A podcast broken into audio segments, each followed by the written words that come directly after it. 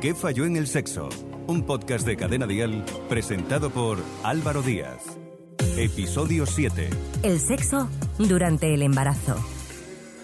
Bienvenidos y bienvenidas a un nuevo episodio de ¿Qué falló en el sexo? Yo soy Álvaro Díaz. Una vez más hablaremos sobre nuestra sexualidad para entenderla un poco mejor con la ayuda de nuestros expertos y expertas. El embarazo es, sin duda, una de las etapas más desconcertantes a las que se pueden enfrentar muchas mujeres. El cuerpo experimenta cambios físicos y hormonales que junto al desarrollo del bebé generan muchas dudas. Precisamente de todas esas dudas nacen infinidad de mitos respecto al embarazo, y el sexo está presente en muchos de ellos. Algunas mujeres creen que no pueden mantener relaciones sexuales al estar encintas, ya que tendrían consecuencias negativas para ellas mismas y para el feto. Sin embargo, la realidad demuestra lo contrario. Es muy fácil encontrar información sobre el sexo para concebir o sobre cambios en la vida sexual tras el nacimiento de un bebé. Pero, ¿qué ocurre con el coito durante el embarazo? Son dos conceptos que se analizan normalmente por separado. Alejandro Fernández es psicólogo, sexólogo y terapeuta de parejas. ¿Qué cambios debe adoptar una pareja en sus relaciones sexuales durante el embarazo?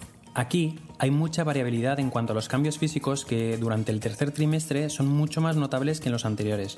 Pueden provocar una disminución de la autoestima y un aumento de la ansiedad y nerviosismo con la llegada del parto, especialmente en el último mes, lo que provoca de nuevo una disminución en el deseo sexual. Y algunas gestantes no se sienten cómodas con su cuerpo. Les resulta difícil conectar con su faceta erótica, por lo que evitan estar con sus parejas. Aunque tienen deseo, no se sienten seguras de tener relaciones sienten preocupaciones por el peso ganado y de cómo lo van a perder tras el parto, o que sus pechos hayan aumentado una o dos tallas, de modo que habrá algunas mujeres que estarán encantadas con verse los pechos más grandes, pero de igual manera las personas con pechos grandes pueden sentirse incómodas. Hay que ser conscientes de que no se ha perdido nada y de que se puede retomar la vida sexual, pero para ello hay que tener mucha comunicación con la pareja que da la confianza para revivir la vida sexual, dar un giro a lo que siempre haces, ya sea probando cosas nuevas, algún lugar excitante o recuperando alguna fantasía guardada. Es fundamental el autoconocimiento y aprender a reconocer los tiempos que tiene el cuerpo para volver a reencontrarse sexualmente con la pareja. Recuerda que sigues siendo una persona sexual y sensual y así tienes que sentirte. Así como tú te veas, te verá tu pareja. Disfruta hasta el último momento de tus relaciones sexuales. Yania Concepción Vicente, psicóloga y educadora sexual. ¿Cuáles son las preocupaciones más comunes entre las mujeres embarazadas respecto al sexo?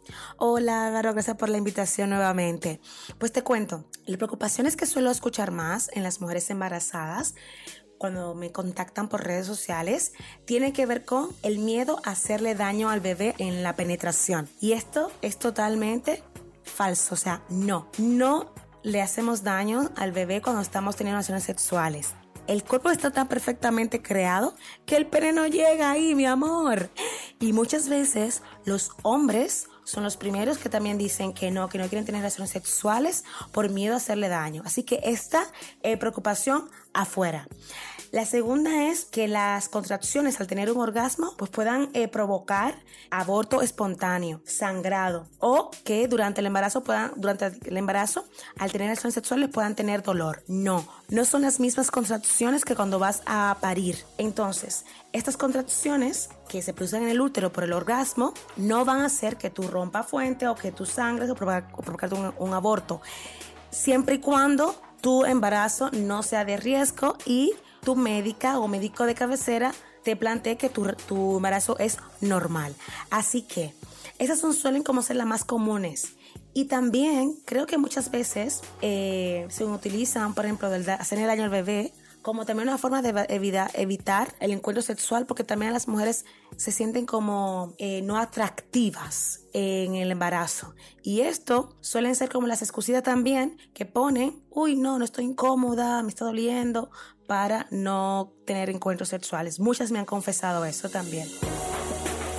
Carmen Sánchez Martín, psicóloga clínica y sexóloga. Al hablar del sexo en el embarazo muchas personas piensan en el sangrado, el dolor o en las consecuencias negativas para el feto. ¿Realmente son frecuentes estas complicaciones? Pues Álvaro, afortunadamente eh, las complicaciones no, no lo son, no son frecuentes, aunque siempre hay que seguir las indicaciones del profesional que asesore y controle durante la gestación. Y si hay dudas, siempre preguntarle. No hay que tener miedo ni vergüenza a introducir las dudas que la embarazada y su pareja tengan sobre sexualidad en la consulta del tocoginecólogo o de la matrona. De todas maneras, no hay que ser reduccionistas y centrarse solo en el coito tampoco en esta época de la vida. Si alguna postura coital incomoda en algún momento a la embarazada, no hay como poner en práctica otras técnicas sexuales. En todas las etapas de la vida y también durante el embarazo, no hay que ser una pareja coitocéntrica, sino diversa sexualmente.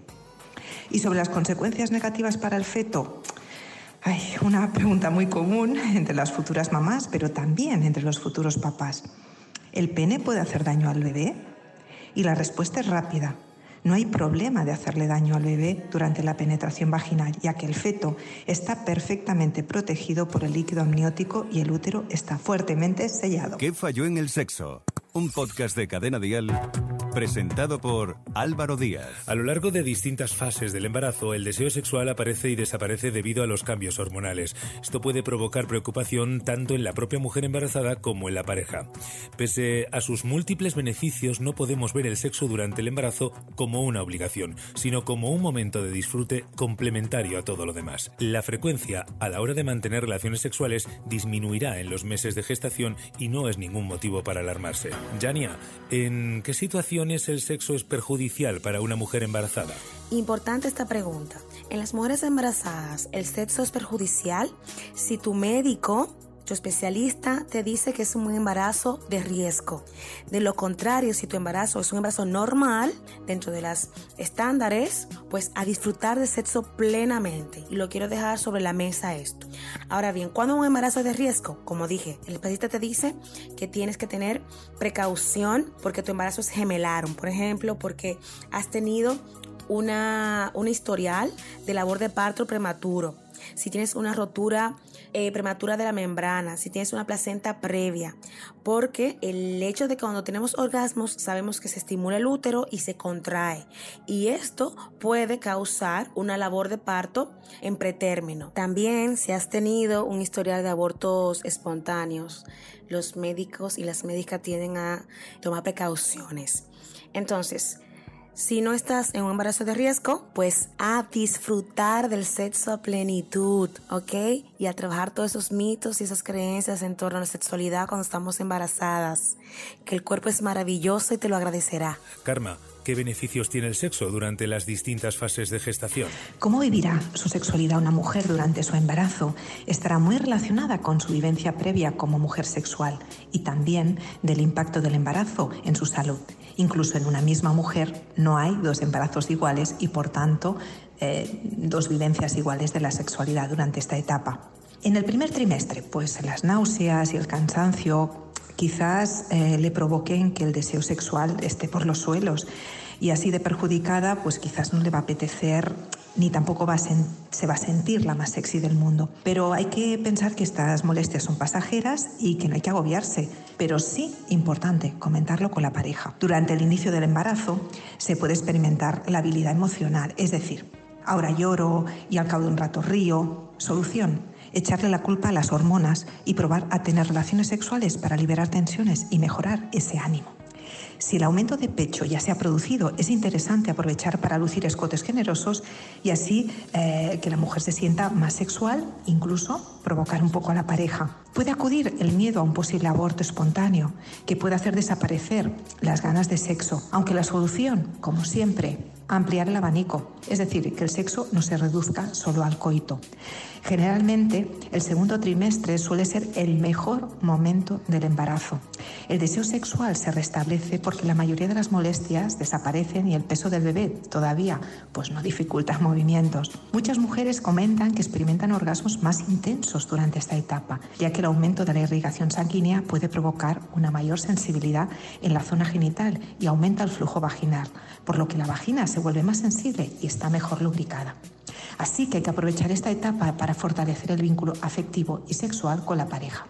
En el tercer trimestre el cuerpo comienza a prepararse más a fondo para el momento final y ello provoca algunos efectos secundarios en la respuesta sexual no tan positivos. La excitación y la intensidad del orgasmo pueden disminuir por la congestión de la vagina, la vulva y el clítoris, debido al aumento del tamaño del bebé y su posición de encaje. También vuelve a aparecer el miedo al coito porque quizás creas la mujer crea erróneamente que puede provocar un parto prematuro. Aunque no es cierto, vuelvo a incidir en que el coito no es obligatorio para disfrutar y pasarlo bien. Y durante todo el embarazo, fijaros, importante ¿eh?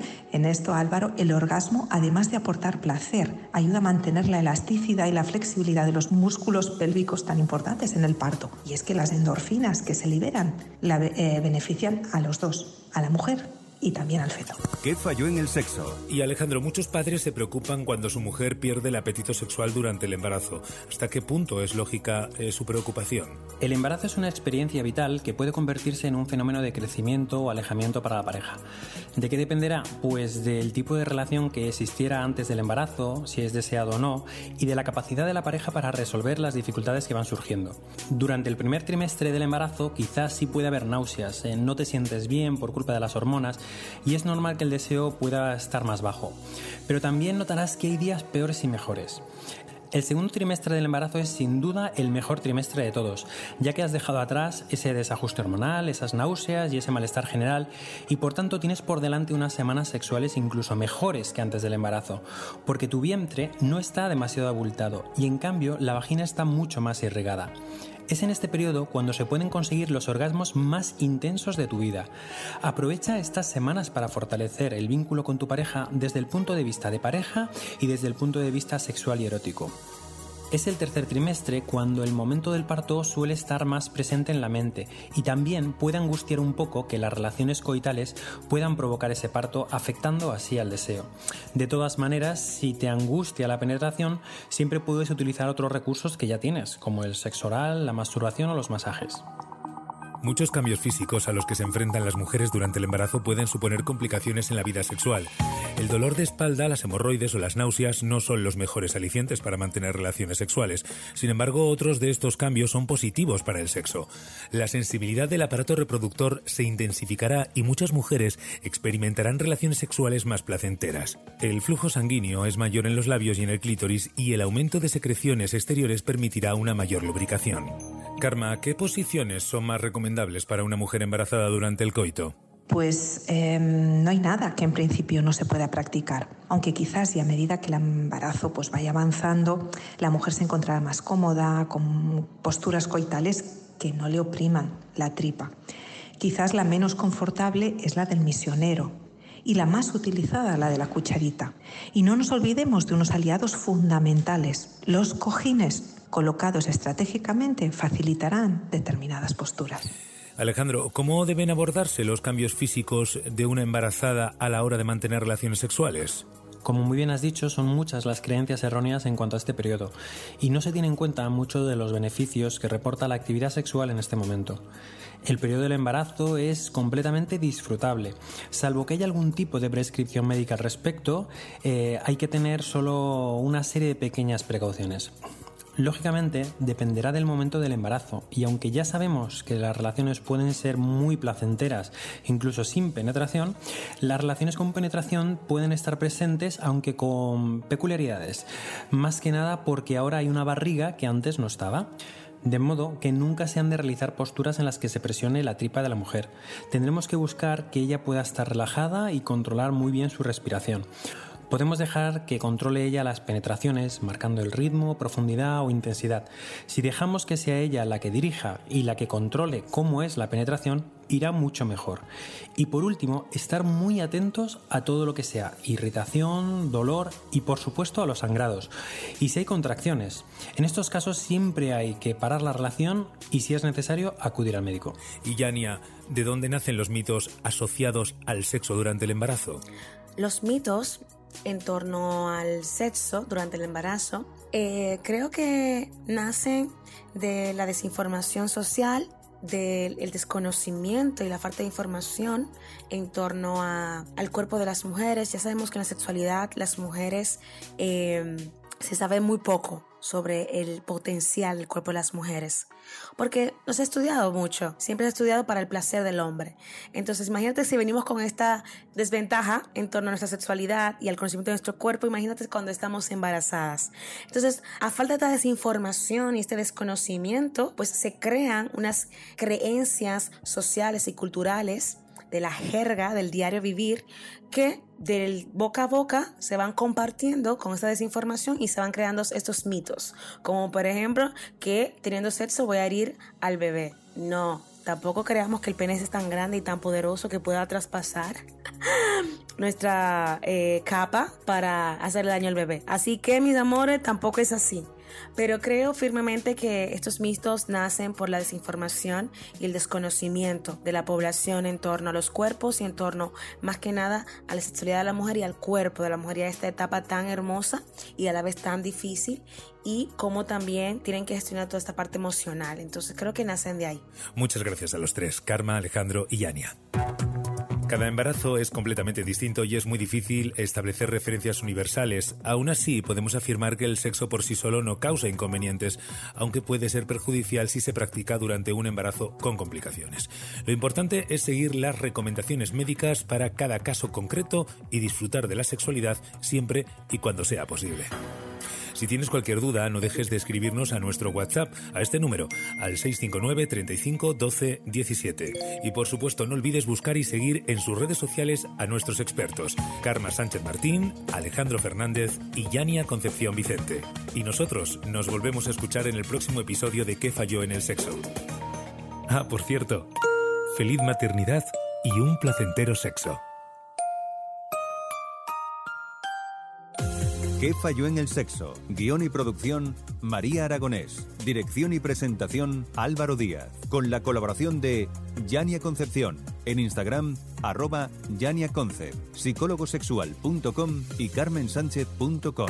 Suscríbete a nuestro podcast y descubre más programas y contenido exclusivo accediendo a Dial Podcast en cadenadial.com y en la aplicación de Cadena Dial. Cadena Dial.